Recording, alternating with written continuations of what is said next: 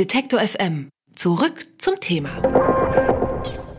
Der Europäische Gerichtshof in Luxemburg hat entschieden, Telefon- und E-Mail-Daten dürfen künftig nicht mehr einfach so gespeichert werden.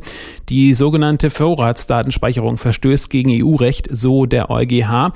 Derzeit gibt es in Deutschland keine gesetzliche Regelung zur Datenspeicherung, denn auch hier war schon alles gerichtlich gestoppt worden vom Bundesverfassungsgericht und irgendwie hat alles gewartet, was da heute in, im Europäischen Gerichtshof entschieden wird. Nun ist das Urteil da. Was bedeutet es? Wir können darüber sprechen mit Sebastian Schweder. Er ist Rechtsanwalt und er ist Mitarbeiter am Europäischen Institut für Medienrecht in Saarbrücken. Einen schönen guten Tag. Hallo. Hallo. Erstmal die Frage, ganz banal, sind Sie vom Urteil überrascht oder haben Sie es so erwartet? Ich bin nicht wirklich überrascht. Also die grobe Richtung war ja nach den Schlussanträgen des Generalanwalts eigentlich absehbar. Die Richtlinie würde also in ihrer derzeitigen Form keinen Bestand mehr haben, weil sie gegen Grundrechte verstößt. Und ich war damals auch in der mündlichen Anhörung im Juli letzten Jahres und habe die sehr kritischen Fragen der Richter äh, damals wahrgenommen. Und mir ist bewusst geworden, dass die sich sehr mit dem Thema beschäftigt haben, da auch sehr tief eingestiegen sind und eben die Kritik an der derzeitigen Regelung war klar zu hören.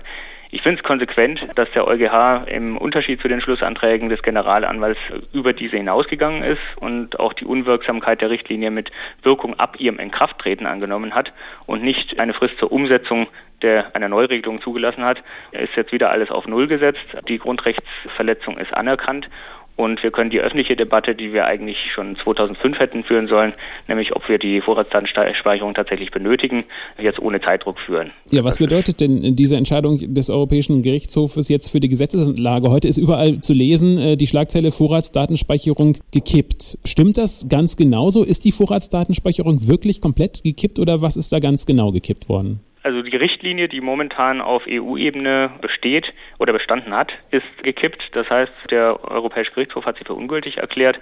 Das bedeutet für Deutschland zunächst mal keine konkrete Folge, denn hier hat das Bundesverfassungsgericht ja 2010 schon gesagt, die Umsetzung dieser Richtlinie in deutsches Recht ist nicht geglückt, verstößt gegen deutsche Grundrechte. Und seit diesem Zeitpunkt bringt die Politik um eine Neuregelung, die sie nach dieser Richtlinie hätte machen müssen. Jetzt ist die Richtlinie weggefallen, das heißt also auch die Rechtsgrundlage für eine Neuregelung. Das heißt auch, es muss erstmal europaweit theoretisch überhaupt gar keine Vorratsdatenspeicherung geben. Zunächst mal ist die Richtlinie weggefallen, das heißt es gibt keine Rechtsgrundlage mehr für eine entsprechende nationale Regelung. Wenn man also diese finden sollte, muss sich diese dann auch nach den Maßgaben des Europäischen Gerichtshofs richten. Mhm. Die verdachtslose Speicherung von Verbindungsdaten von Telefon, Internet und E-Mails muss künftig, ich zitiere, auf das absolut Notwendige beschränkt werden. So ist zu lesen gewesen. Was bedeutet auf das absolut Notwendige? Der Gerichtshof hat das noch näher ausgeführt, was er darunter versteht. Er hat gesagt, es muss also zum Beispiel oder es hätte geben müssen in dieser Richtlinie eine Differenzierung nach den Datenkategorien.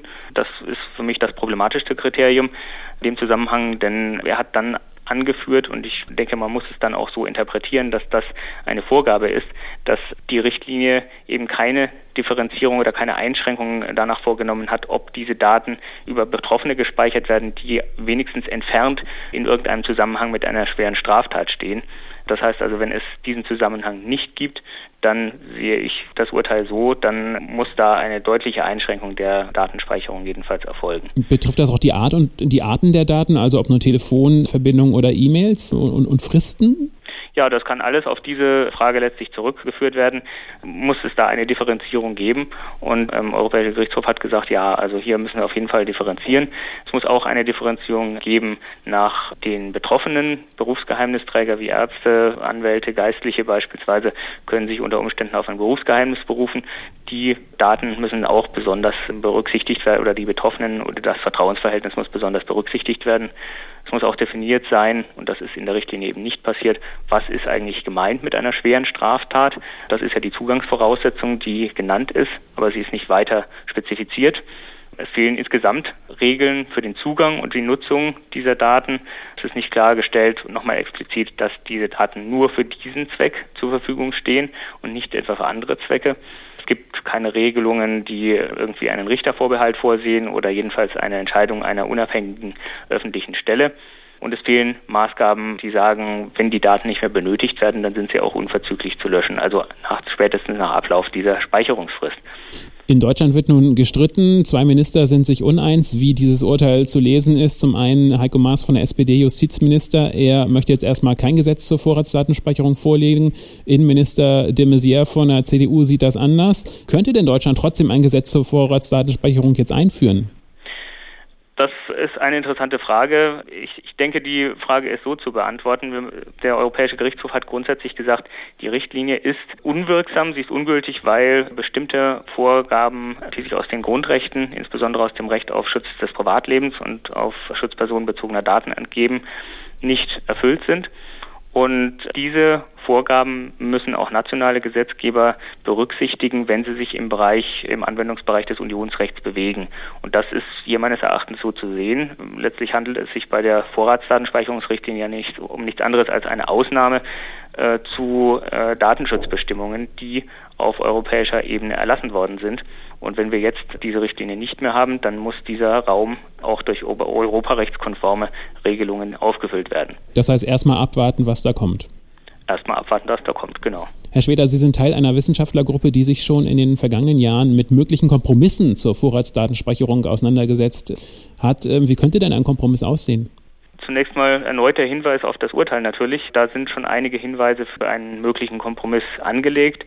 Wie gesagt, also es müsste sicherlich eine Definition geben, wie eine schwere Straftat eigentlich, äh, was das ist.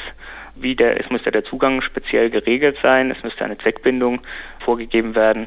Berufsgeheimnisträger müssten besonders berücksichtigt werden. Dieses Vertrauensverhältnis, was da besteht, müsste letztlich eigentlich zu einer Ausnahme von der Speicherpflicht, wenn es die denn noch so gibt, führen aber viel grundsätzlicher die Frage natürlich, dürfen diese Daten überhaupt anlasslos gespeichert werden? Wenn der Europäische Gerichtshof sagt, das ist der Fall, also wir brauchen eine konkrete Regelung, die also irgendeinen Zusammenhang mit einer schweren Straftat herstellt, dann habe ich Zweifel, ob die Vorratsdatenspeicherung als anlasslose Speicherung überhaupt noch eine Zukunft hat.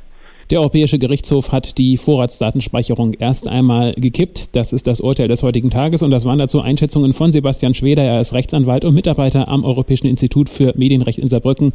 Haben Sie herzlichen Dank für das Gespräch, Herr Schweder. Ja, ich danke Ihnen. Alle Beiträge, Reportagen und Interviews können Sie jederzeit nachhören im Netz auf detektor.fm.